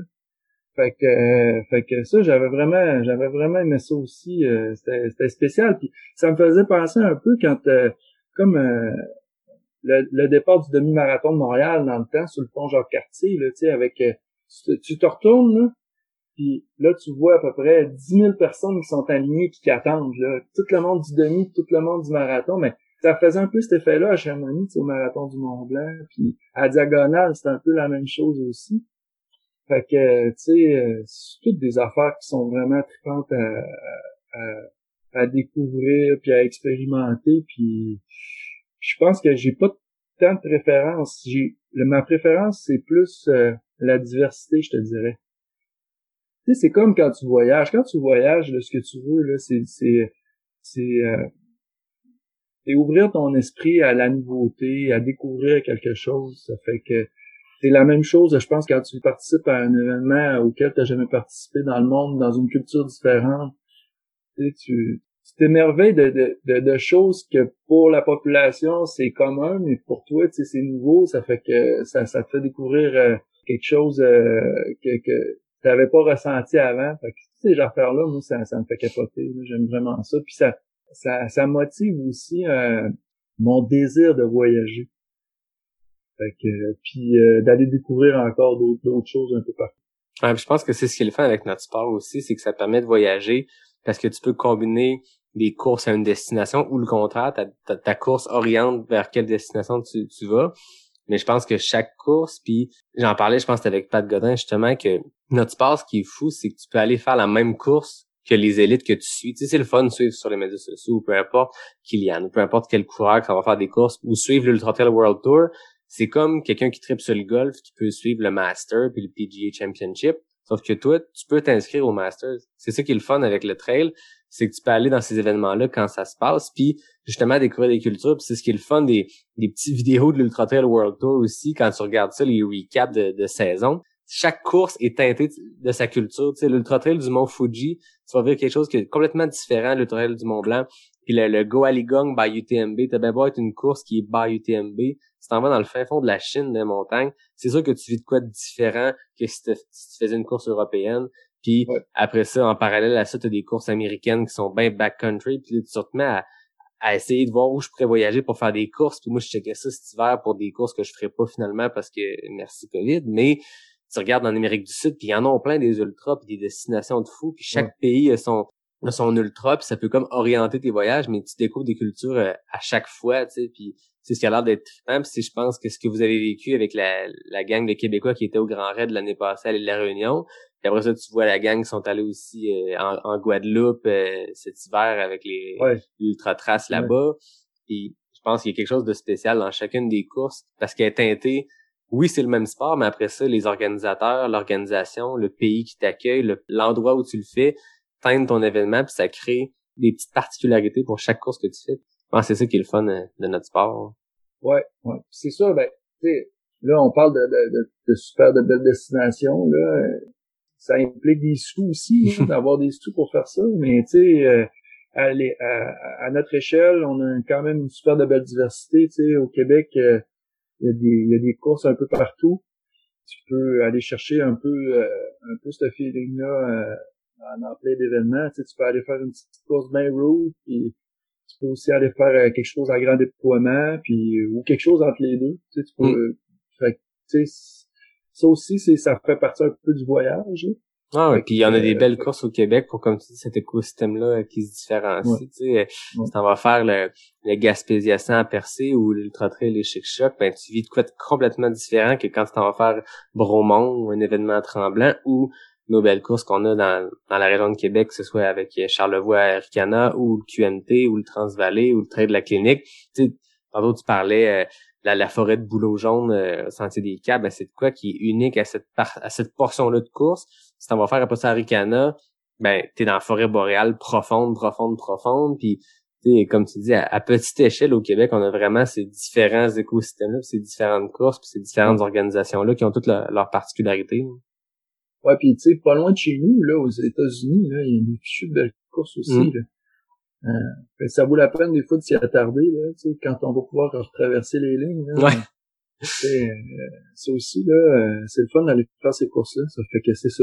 Mais tu sais, fait que c'est comme tu disais tantôt, on peut s'aligner sur sur sur les mêmes courses que les élites. Ben c'est un petit peu moins vrai avec l'UTMB, là, mais mm. Ça, ça commence à être un peu plus élitisme, mais tu sais, c'est compliqué pour euh, pour euh, pour se rendre là. En tout cas, bref, euh, il y a toujours espoir, tu sais, d'aller comme à la Western State, c'est encore une bonne vieille formule où ce que t'as des chances d'être pigé, puis à la Hard Rock aussi, puis même dans les autres, il y, y, a plusieurs courses aux States que c'est encore de la pige. Là. Même le Vermont c'est rendu une pige. Ah oui, Leadville est rendu qu'une pige. Toutes les grosses courses américaines, parce que comme tu dis tantôt, c'est des courses que, qui ont un prestige, mais s'il y avait le, la possibilité d'avoir le nombre de coureurs qu'ils veulent, il y aurait probablement pas de pige parce que tu sais, il, il pourrait avoir 2000 coureurs sur le départ, mais là, ils sont, sont, sont maintenus à des petits nombres, ce qui fait que faut qu'il y ait des, des piges un peu partout. Sais, euh, il, y a, de quoi de le fun aussi à courir ces courses-là parce que t'es tout seul longtemps. Tu sais, euh, je pense que quand tu fais l'UTMB, t'es es longtemps accompagné du monde. Puis Pat Godin, il disait à l'épisode à l'épisode 7, tu t'as aucun moment où t'es tout seul dans ta course. Ben, tu sais, comme un coureur comme moi, là, moi, je vis ça, l'UTMB, là, je fais jamais ça, là. Tu sais, euh, premièrement, euh, je suis pas vraiment en accord avec avec ce que l'UTMB fait puis euh, projette. Puis deuxièmement, si je veux faire le tour du Mont Blanc, je vais le faire euh, avec ma blonde, euh, tu sais, euh, ben tranquillos, là, puis peut-être en autonomie, là, puis avec moins de monde autour, ça va être bien correct. Non, puis je pense que c'est un sentier qui est emprunté beaucoup, puis que c'est un tracé qui est clair à trouver. C'est un, sentier qui existe, puis que des gens font en, en 16 jours ou peu importe, en deux semaines, puis il y a des villes tout le long, puis c'est possible d'être fait en, fast packing, peu importe le, la formule. Ouais, exact, Quand tu disais que tu es moins euh, en accord avec leur euh, ce qu'ils projettent et tout, c'est quoi en fait précisément qui, qui l'UTMB, c'est que c'est rendu une grosse machine euh, à imprimer de l'argent ou Ouais, ben, en fait, tu sais, moi, ce que je trouve un petit peu euh, dommage avec ça, c'est que, tu sais, euh, ça a pris comme une tangente, euh, tout est un gars de marketing, de communication, ça fait que tu vas comprendre un peu ce que, ce que je dis, là, mais, tu sais, justement, je pense que ça, ça, c'est devenu trop une, une, opération marketing TMB. Puis, tout va c'est tu sais au Québec euh, on n'aime pas tant la collusion puis puis quand tu regardes ça la machine de l'UTMB c'est ça c'est un système de collusion en fond. parce que tu sais quand tu regardes un peu comment ça fonctionne puis que tu, tu connais un peu euh, euh, la machine de l'intérieur les politiques qui ont qui ont qui, sont propriétaires de l'UTMB ils sont actionnaires majoritaires dans l'Ultra Trail World Tour fait que, puis pour faire partie du Trail World Tour, euh, une petite course, là, euh, sais, euh, comme l'UTHC, c'est, c'est au minimum 10 000 euros par année. Fait qu'une course comme, comme le, le Madère, c'est 30 000 euros par année pour faire partie. Puis ça, tu verses ça directement à la machine politique. ça, c'est une chose. Ensuite de ça, ils ont créé leur propre course un peu partout dans le monde qui fait en sorte que euh, si tu participes à leur course, ben tu te qualifies automatiquement pour faire le TMB. Ben, ils ont le droit de faire ça, là, on remarque, euh, c'est bien correct, là, mais, mais sauf que ce que je trouve que ça, ça l'enlève le fait c'est moins démocratique que je te dirais de pouvoir entrer à l'UTMB. Avant, ça l'était beaucoup plus parce que tu pouvais participer à pratiquement n'importe quelle course puis te, te, te, ramasser des points, puis avoir l'espoir de, de, de, de, participer à l'UTMB. Maintenant, c'est, ça devient de moins en moins possible, tu sais, parce que là, il, t'oblige, il te force à participer à des courses, euh, soit de l'Ultra Trail Tour, ou soit qui sont produits par eux autres. Fait que moi, je trouve que c'est, c'est, c'est, c'est un petit peu... Euh, c'est pernicieux, je trouve, comme, euh, comme façon de faire. Puis en plus, euh, l'UTMB est beaucoup à côté avec l'ITRA. Euh, tu sais, euh, l'ITRA, euh, les, gens qui travaillent à l'ITRA, les permanents, travaillent aussi pour l'UTMB. Ah, c'est ça j'allais dire. Durant la période avant l'UTMB, ça fait que comment tu veux que les gens qui travaillent à l'ITRA aient une indépendance quand ils prennent des décisions face à quand quand l'UTMB leur demande quelque chose, est-ce qu'ils ont vraiment l'indépendance de dire non, non, mm-hmm. ils l'ont pas. Puis euh, sais, l'ITRA, par exemple, tous les organisateurs de courses, là, qui font évaluer leurs courses, ben, ils font évaluer leurs courses via l'ITRA. L'ITRA, elle, elle, utilise un système qui s'appelle Trace de Trail. Et Trace de Trail, ça appartient à qui? Au fils de Michel. et puis, euh, toutes les courses en Europe ou presque sont chronométrées par Live Trail. T'as sûrement déjà remarqué ah ça. Ça appartient au fils de Michel. Fait que, tu sais, c'est, une grosse gamme. Une famille qui gère tout. Moi, moi j'appelle ça la mafia du trail. Mm-hmm. Fait que, écoute, c'est peut-être un gros mot, là, mais c'est pas des, euh, des malfaiteurs, là. Tu sais, je veux dire, euh, un... Non, mais ils ont trouvé quelque chose, puis ils ont, comme... Ils ont, ils ont, comme pris le contrôle de toute la patente au complet. Ben, c'est ça. J'allais dire, ceux qui connaissent moins ça, l'ITRA, c'est l'International Trail Running Association. Puis, si tu veux faire l'UTMB, si tu veux faire ces courses-là, tu ramasses des points puis les points, ben dès que je pense qu'une course est officiellement ITRA, tu peux écrire ben c'est un UTMB qualifier parce que tu peux ramasser des points, mais tu sais si ta course c'est un 30 kilos avec 1000 mètres de D+, puis t'as un point ITRA, tu peux écrire que c'est un UTMB qualifier. Fait que tu sais, il y a tout ce système de points là, puis ils font comme aussi archiver tous les classements des courses. tu peux aller voir les, les rangs des coureurs et tout ça, puis il y a des cotes associées aux coureurs, puis il y a des les coureurs élites peuvent quand ils ont une cote de 800 par exemple peuvent aller directement à l'UTMB. Fait que tu sais c'est Ben, tu sais, c'est Contrôle beaucoup de paramètres dans, dans Patente. c'est tu sais, c'est c'est des gens qui se connaissent puis on tu sais oui euh, sais on réussit à, à aller chercher toutes les courses euh, beaucoup de courses qui sont très prestigieuses ça fait que mais tu sais l'Ultra c'est pas une mauvaise chose. l'Ultra c'est je trouve que c'est une belle organisation. Moi j'ai déjà été représentant national pour le Canada de l'Ultra. Puis tu sais ça ça ça permet à beaucoup d'organisateurs de justement de d'offrir leur opinion sur qu'est-ce qui doit se faire en trail euh, au monde, puis ça, ça permet aussi de pousser la, la discipline, puis de, de, de l'encadrer, euh, puis de donner des balises aussi, parce qu'à un moment donné, tu sais, euh, le monde du trail, quand ça a explosé, euh, ça a fait en sorte que tout le monde faisait un peu ce qu'il voulait, tu sais, puis euh, l'ITRA, ce que ça a fait, ça, ça a comme mis des balises aux organisateurs, puis ça a mis aussi des balises pour les coureurs, parce que tu sais, Ouais. les coureurs, à un moment donné, sont capables de, de se situer à travers le dédale de toutes euh, les courses, puis, euh, puis ils sont capables aussi de, comme tu disais tantôt, de se situer de- dans leur performance. Parce Mm. que, tu sais, la cote Titra, c'est quand même une référence qui est, moi, je trouve qu'elle est quand même assez bonne. C'est une bonne référence, euh, la cote Titra, puis ça, ça, nous, en, en tant qu'organisateur, ça nous permet un peu d'évaluer euh, les, les, les, les- les athlètes, comment qui, qui se débrouillent, puis les comparer aussi à, à- aux athlètes internationaux. Tu sais, quand t'as un Maxime Leboeuf qui est rendu avec une cote euh, de, de 850 au-dessus, mais tu sais, ça commence à être intéressant. là. Ah sais, c'est ça. Puis que tu sais, quand Anne Champagne elle vient gagner QMT puis que sa cote elle monte en haut, euh, au-dessus de 700, ben c'est c'est le fun pour elle là, parce qu'automatiquement, tu sais, quand t'as- quand euh, elle fait une course comme euh, le prix du Bourbon à l'île de la Réunion, puis que l'animateur il regarde ça puis qu'il voit sa cote, ben là il fait OK, c'est une sérieuse là, c'est une bonne concurrente là. Fait que tu sais, tout ça fait en sorte que c'est pas une mauvaise organisation, c'est pas c'est pas vraiment ça que je veux dire non plus, sauf que tu sais des fois euh, je trouve que ça revient trop à l'UTMB. Ouais, c'est ça. C'est que c'est centré vers UTMB, alors que l'ITRA, ça te donne l'impression quand t'es coureur, quand tu te mets à t'intéresser à ça, que c'est une organisation comme indépendante qui gère tout ça, mais rapidement, tu vois les, quand, tu vois quand tu payes ta accréditation annuelle à l'ITRA, tu vois qu'est-ce qui est écrit sur ta carte de crédit, tu fais, OK, c'est à Chamonix. Puis, tu comprends à un moment donné que c'est relié à l'UTMB. Par contre, comme tu dis, ce qui est intéressant des cas ITRA, c'est que tu peux comparer des performances aussi entre elles parce que Mm.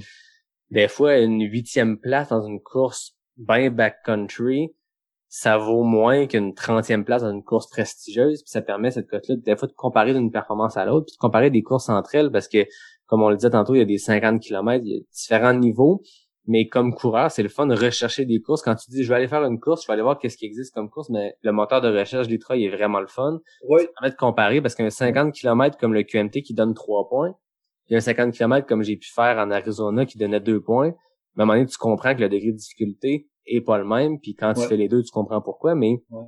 il y a des il y a des 100 miles qui donnent 4 points, 5 points, puis t'as des 100 miles, t'as des moins de 100 miles qui donnent 6 points parce que tu sais que le degré de difficulté ben il est plus intense puis là-dedans ça calcule des, des points de montagne qui sont plein de choses, puis je sais pas comment ils calculent les, les points de montagne, mais ça permet de voir un peu de le degré de difficulté de, de ces événements-là. là. ouais. Les points de montagne, je te dirais que c'est pas tant euh, dans le calcul, c'est pas c'est pas si- c'est tant ce qui fait la différence, c'est surtout le dénivelé, puis euh, après ça, tu sais, euh, la, la distance évidemment, puis ton dénivelé, puis euh, après ça, il compare un peu euh, le temps euh, du premier.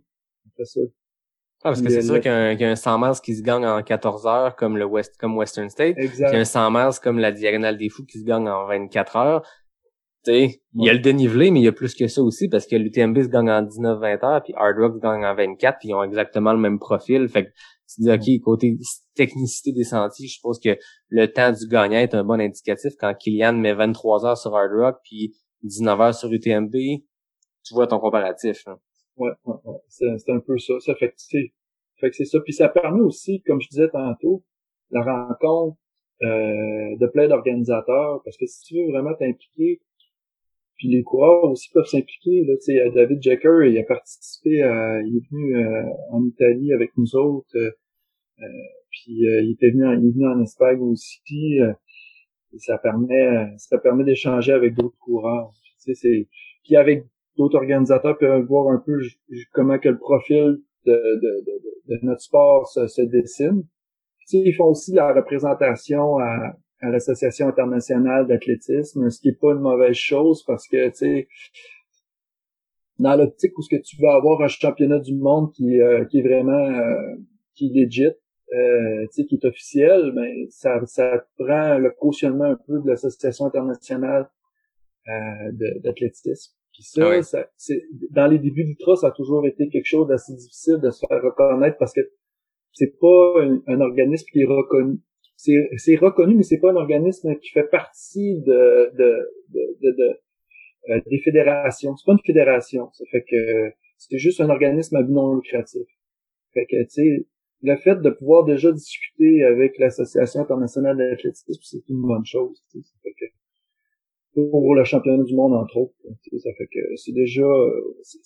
Ça, fait avancer les choses. Ça fait que, tu sais, faut quand même être, euh, pondéré mon, mon, mon, mon propos, là, mais, euh, fait que c'est ça. Mais tu sais, ça, ça, ça empêche pas que, si j'avais l'occasion, si tu me dirais, hey Jean, j'ai une place pour toi pour aller courir le TMB, mais c'est sûr que j'y vais. c'est ça, mais tu sais, la façon maintenant que c'est fait, j'irai jamais, probablement. Non, c'est beaucoup plus compliqué. Puis avant ça, comme tu avais les points, tu faisais trois courses de cinq points en, une saison, puis tu avais automatiquement ta possibilité de, de, soumettre ta candidature, ça se faisait assez rapidement. Mais là, on voit qu'avec les courses by UTMB qui donnent des passes droits, avec les... C'est quoi aussi la nouvelle affaire, là? Certaines courses donnent des genres de... Des, des genres de roches ou je sais pas trop quoi? Ouais, ils appellent ça le, le... Les cailloux, je me rappelle plus ouais, quoi. je me rappelle plus non plus, là. Mais tu c'est un autre système. C'est ouais. un autre système en parallèle, mais ils augmentent pas non plus, ils augmenteront pas le nombre de coureurs qui peuvent courir l'UTMB, c'est déjà pack.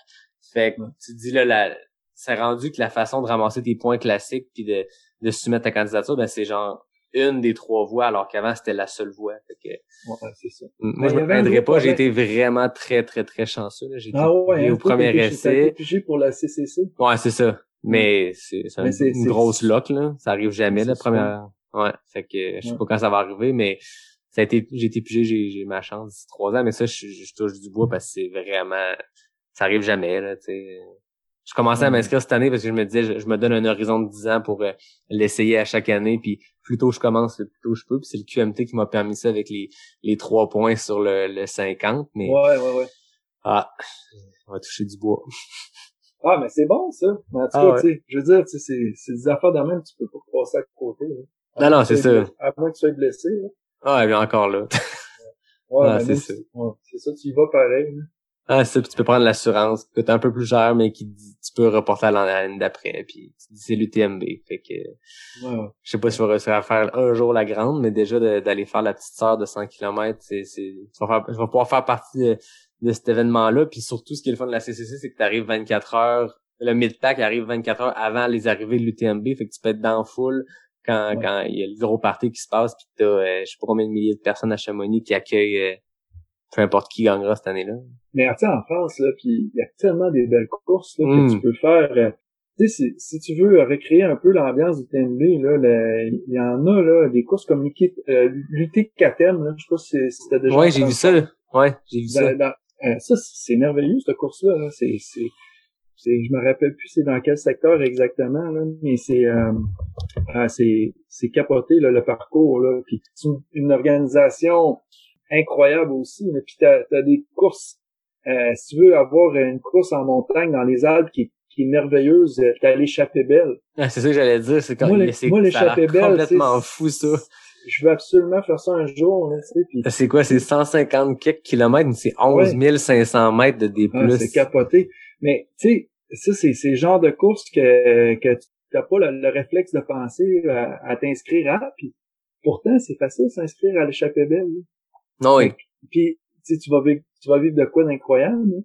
Tu sais après t'as as des courses comme euh, le, le Grand Raid des Pyrénées. Là, c'est les Pyrénées c'est une autre affaire. Là Mm. tu sais, c'est c'est c'est des montagnes, euh, c'est un territoire euh, euh, vaste, euh, c'est des beaux lacs cristallins, euh, c'est vraiment c'est c'est quelque chose à voir là. Puis euh, tu sais, puis là, la Grand Raid des Pyrénées, c'est comme vraiment une course, euh, comme on, on disait, c'est à grand déploiement, puis en même temps, ben, tu retrouves un peu euh, le- le- le- t'as l'aspect humain, Puis là, ils te sortent plein d'affaires, là, tu sais, dans ton, dans ton, euh, dans ton sac de coureur, t'as du foie gras, t'as du vin, euh, t'as des, euh, c'est, c'est, c'est malade tout ce qu'ils te donnent, là. Puis, puis là, euh, d'un ravito, t'arrives, mon gars, t'as des saucisses, t'as du fromage, c'est, c'est le buffet, là, c'est français, là, c'est, fait que, tu sais, des courses, des courses à découvrir, puis il y a pas juste,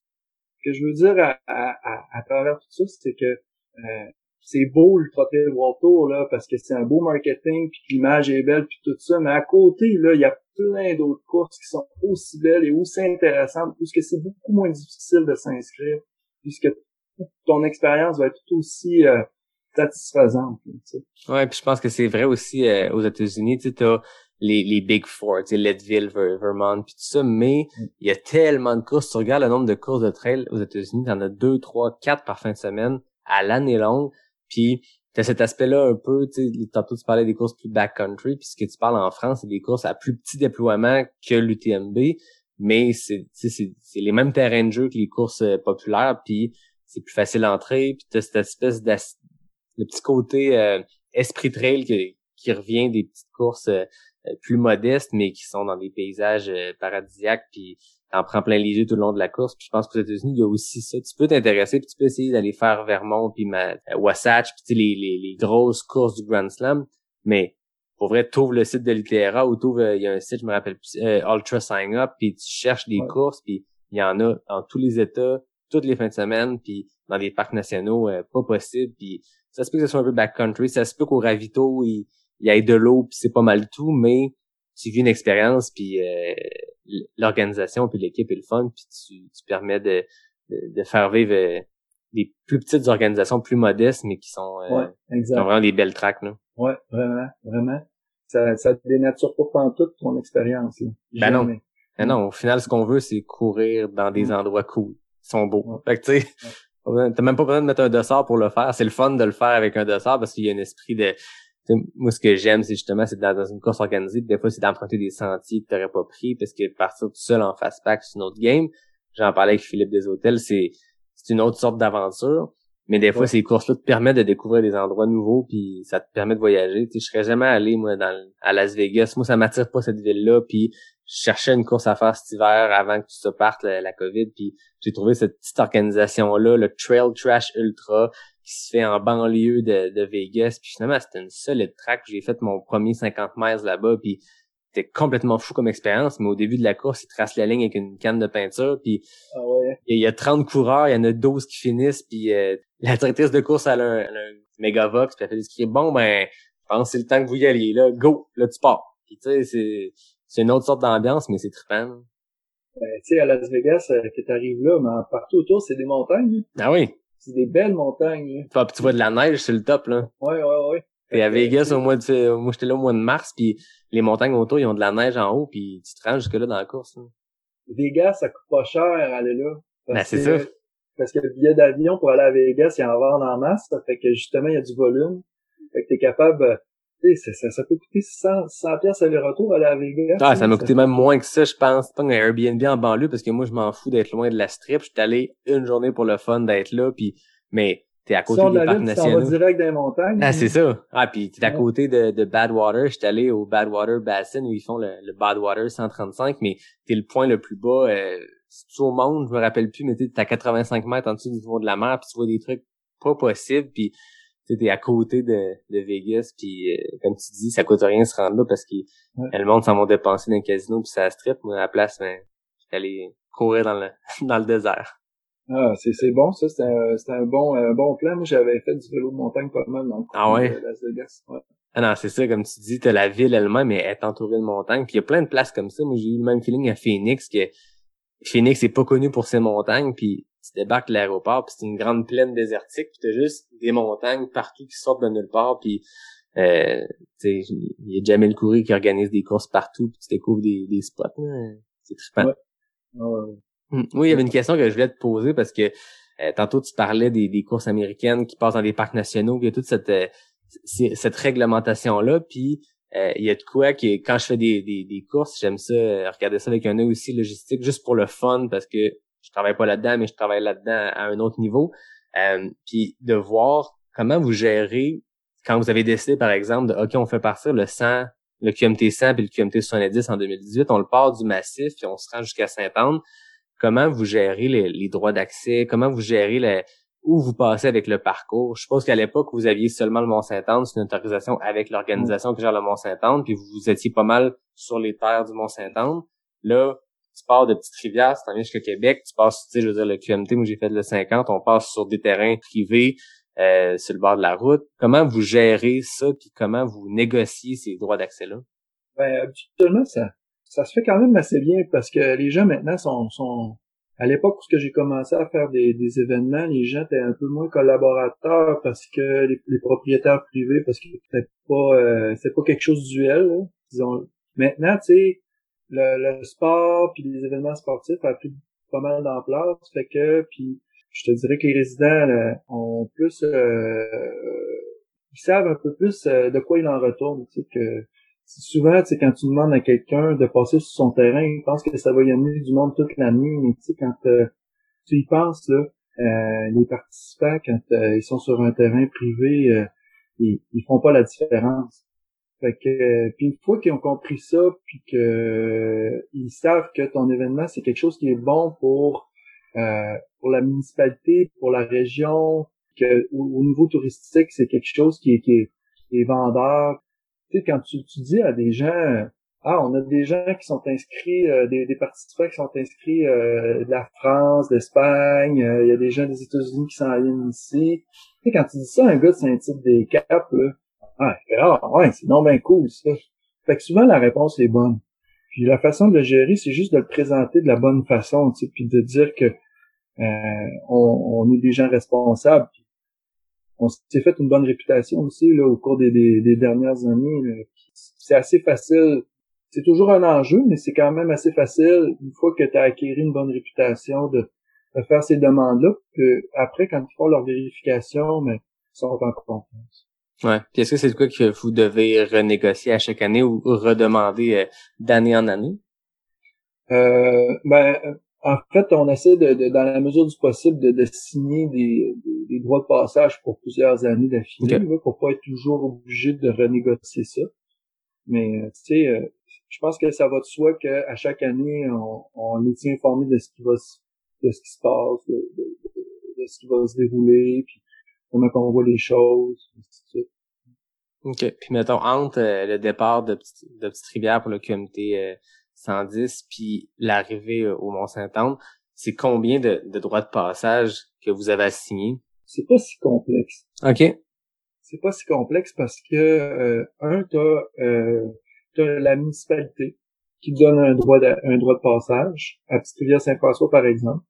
Après ça, on passe euh, sur le sur une petite portion du massif. puis le massif, eux autres, qui ont été super collaboratifs. Après ça, euh, le Sentier des Caps. Le Sentier des Caps, ça a été quand même... Euh, comment que je dirais ça? Faut que je le dise de la bonne façon. Eux autres, ils ont, été, ils ont été chaudés au Sentier des Caps il y a quelques années avec euh, une compétition qui se déroulait là, euh, qui était le Raid des Caps. Puis d'ailleurs, qui a probablement été la première course de trail au Québec. Mm-hmm. Fait que puis je pense que les, les, deux dernières années de l'organisation de cette course-là, c'est mal fini, puis surtout la dernière année, ça s'est mal terminé, puis le, le, conseil d'administration qui gère le Sentier des Caps ont comme été un petit peu chaudé par ça, puis ça, ça, ça fait que, tu sais, on les a approchés une, deux fois, mais euh, ils ont vraiment euh, eu une belle ouverture quand ils ont vu un peu où est-ce qu'on voulait s'en aller avec ça. Puis là, tu vois maintenant, nos relations avec le Sentier des sont c'est merveilleux. C'est, euh, c'était vraiment euh, casual comme on pourrait dire là puis euh, on s'est fait on s'est même créé des amitiés avec le avec les gens dans le conseil d'administration. Ah, c'est le fun ça. on, a de plus en plus une belle collaboration avec eux autres. Comme cette année par exemple euh, moi j'ai proposé vu que il y avait tout ce qui se passait puis que j'avais du temps devant moi étant donné que j'avais pu organiser le, le QMT ben j'ai dit ben moi là j'ai du temps pour le nettoyer le sentier ça je l'aurais fait pareil, tu veux-tu que je le fasse? Fait qu'on a tout nettoyé le sentier des caps pour le début de la saison cette année. Lui, c'était fait son affaire, puis moi, je suis parti avec euh, avec un gars qui travaille avec nous autres sur le QMT, puis c'était juste le fun. Puis, tu sais, c'est une belle collaboration comme ça. Puis c'est des choses comme ça. Puis c'est la même affaire pour la Mestachibo. La, la ça appartient à la ville de... de c'est une corporation aussi à non lucrative, mais euh, qui est gérée par la ville de Saint-Féréol. Puis ils ont vraiment été sympathiques avec nous autres. Puis ils nous ont donné... Euh, euh, tu sais, ils nous informent tout le temps de, des travaux qui vont se dérouler, puis de, de, leur plan de développement, et ainsi de suite. Puis, nous autres, là, en contrepartie, mais quand on passe dans le sentier, mais on nettoie, puis on l'arrange, puis on fait un petit peu de travaux dedans, puis c'est comme ça qu'on finit par développer, tu sais, du... Ça, c'est c'est ça qu'on appelle du développement durable, dans le fond, tu sais. Mm-hmm. Ah, c'est cool. Fait que c'est vraiment des belles relations, puis je suppose que c'est un lien de confiance aussi quand tu dis que vous le faites année après année. Puis la première année que vous, vous êtes passé par là, je suppose que eux, ils ont regardé comment ça s'est passé, ils ont vu crème, ça s'est bien passé, l'événement s'est bien déroulé, il n'y a pas eu de problème, ben ça les met en confiance pour la suite. Hein. Ouais, exactement. Puis, tu il y a toute une grosse, il y a une structure alentour de ça, là, qui fait en sorte que on est protégé s'il se passe de quoi, euh, puis tous les protocoles de sécurité que nous autres on a mis en place dans, les dernières années, c'est c'est vraiment béton là. Mon, équipe de sécurité, euh, j'en ai fait euh, vraiment quelque chose de comme une spécialité ça parce que je voulais vraiment que euh, on, soit apte à répondre à quelque chose si jamais il y a un accident qui se passait. ça, c'est une autre belle histoire. Tu moi, depuis que je suis au Mont-Saint-Anne, je, travaille un peu avec... Euh, ben, je travaille, je suis patrouilleur euh, de ski au Mont-Saint-Anne. Travaille avec une gang de, passionnés de la montagne, puis des gens qui sont dans toutes sortes de, métiers, des pompiers, des policiers, des infirmiers, des médecins, euh, puis ça bouillonne là, d'idées pour toujours améliorer les choses, puis ces gens-là se sont comme euh, agglutinés autour du Québec Megatrail, ça nous a créé une équipe incroyable. ces gens-là, c'est des passionnés puis qui veulent toujours mieux faire des choses, pas bien faire des choses, ils veulent toujours mieux faire des choses, puis ça nous amène justement à, développer euh, des protocoles qui sont vraiment béton. Puis quand on présente ça, mettons, à Saint-Féréol ou au Mont-Saint-Anne, au Sentier des Capes, ben ils sentent en confiance. Ils savent que on s'est préparé puis qu'on on, on, improvise à peu près rien. Non, puis vous avez un historique aussi, quand ça fait 14 ans que tu gères ce genre d'événement-là, même plus que ça, mais tu sais, t'as le Transvalley comme, comme carte de visite, t'as le Québec Megatrail, ça va faire 10 ans que vous le faites. Je suppose que ça met en confiance aussi, mais c'est beau de voir que ce que tu racontes, que c'est toute une gang de passionnés, puis je pense que tu as besoin de ça dans ce genre d'organisation-là, ou dans n'importe quelle organisation, mais... Ben, c'est ça qui nous drive, tu sais, dans le fond, ça fait que... Fait que c'est c'est plein de beaux projets. Ça va C'est cool. Puis c'est quoi le futur du Québec Megatrail? Parce que là, ça fait deux ans que vous avez des, des longues distances. Vous avez le 110, vous avez le 80. je pose la question, je me doute que c'est pas moi qui vais avoir le scope, mais continuer de développer des nouveaux trucs. Est-ce qu'il y a des, t'as des idées en tête euh, pour les prochaines années? Oui, oui, on a toujours des idées en tête. Tu sais, c'est, c'est juste que parce que tu sais, ça, ça, permet aussi de garder la flamme, ça permet de, de garder le monde dans le bain, puis euh, c'est pas c'est pas toujours des choses qui vont se concrétiser, mais tu sais, c'est tout dans le fun euh, d'ouvrir une porte ou euh, une petite fenêtre pour peut-être voir euh, qu'est-ce qu'on pourrait faire si jamais on avait l'opportunité. Fait que on est tout le temps en train de, de, discuter de, de, de choses et d'autres là, puis on a des projets. On va voir. C'est cool, on va regarder ça de près. Ouais. Cool. Et moi, en finissant, j'ai toujours mes questions éclairs NAC qui sont euh, 10 petites questions A ou B pour le fun, pour finir ça euh, en, légèreté. Euh, Puis euh, j'ai aussi des FKT. On se rappelle que le FKT masculin, le temps le plus rapide, c'est Elliot Cardin en 27 secondes. Donc, euh, on va voir si Jean battra Elliot, qui est un record qui date de l'épisode 3. Donc, ça fait quand même longtemps que c'est là. donc, comme je te disais, 10 questions A ou B. Tu me dis quand t'es prêt. OK. Route ou trail? Trail. Mistachibo ou Sentier des Caps? Mistachibo. Courir à moins 30 ou à plus 30? Plus 30. Mont Blanc ou La Réunion? La Réunion. Question NAC, barre protéinée ou poudre protéinée? Euh, poudre. Hiver ou été? Été. Calotte ou tuc? Calotte. Organiser un événement ou courir un événement? Courir un événement. Beaupré ou Port-Neuf? Euh, Beaupré. Monter la crête ou descendre la crête? Monter la crête. 30 secondes pile. Très fort.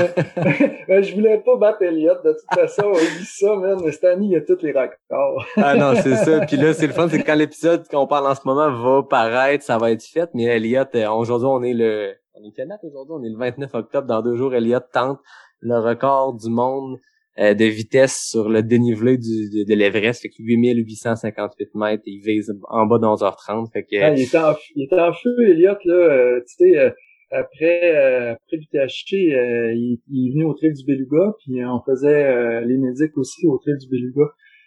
Puis quand il est parti, il est parti comme une balle, puis un, sais, moi, j'ai la prétention de, de, savoir un peu euh, que les coureurs, euh, ils vont finir ou pas finir. Là. Je le dis jamais parce que c'est pas correct, là. mais c'est sûr quand nous autres, là, on se le dit.